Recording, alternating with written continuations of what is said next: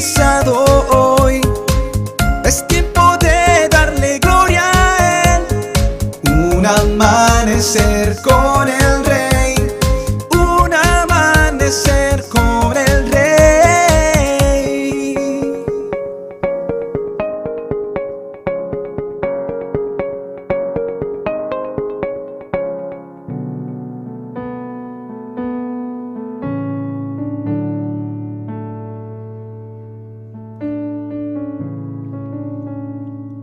Salmo 16, versículos del 7 al 11 dice, Bendeciré al Señor quien me guía, aún de noche mi corazón me enseña.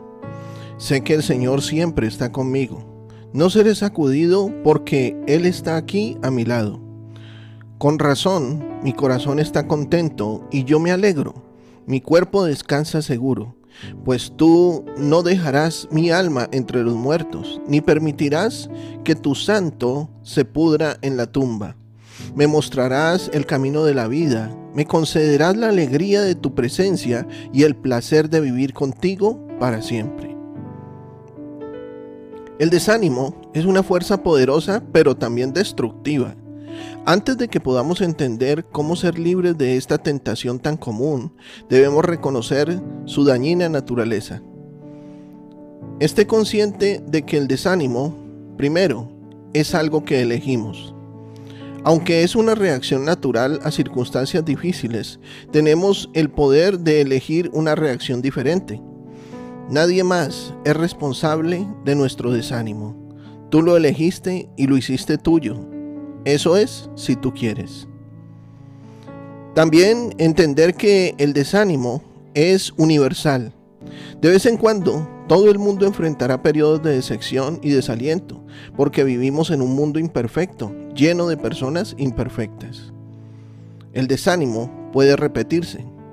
A veces pensamos que hemos resuelto el problema, el cual vuelve a aparecer cuando menos lo esperamos o podemos tener antiguas heridas emocionales que reviven según lo que alguien diga o haga. El desánimo puede ser temporal o de por vida. Negarse a enfrentar el desánimo puede influir en nuestras decisiones, acciones y relaciones a lo largo de nuestra vida y también puede impedir que lleguemos a cumplir el propósito de Dios. Pero el desánimo puede también ser vencido. Con la ayuda de nuestro Padre Celestial podemos superar los periodos de desaliento. Él quiere que sus hijos tengan una vida rica y plena.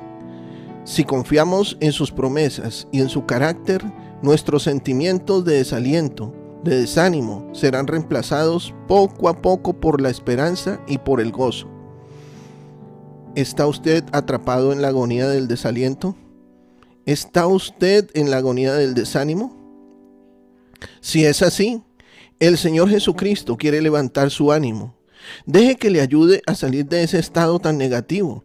Renuncie al desaliento, renuncie al desánimo y declara que el gozo del Señor es tu fortaleza.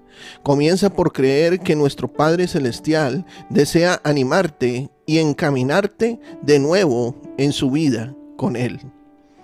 Que tengas un día lleno de gozo y de contentamiento. Te habló tu pastor y amigo Emmanuel Cortázar.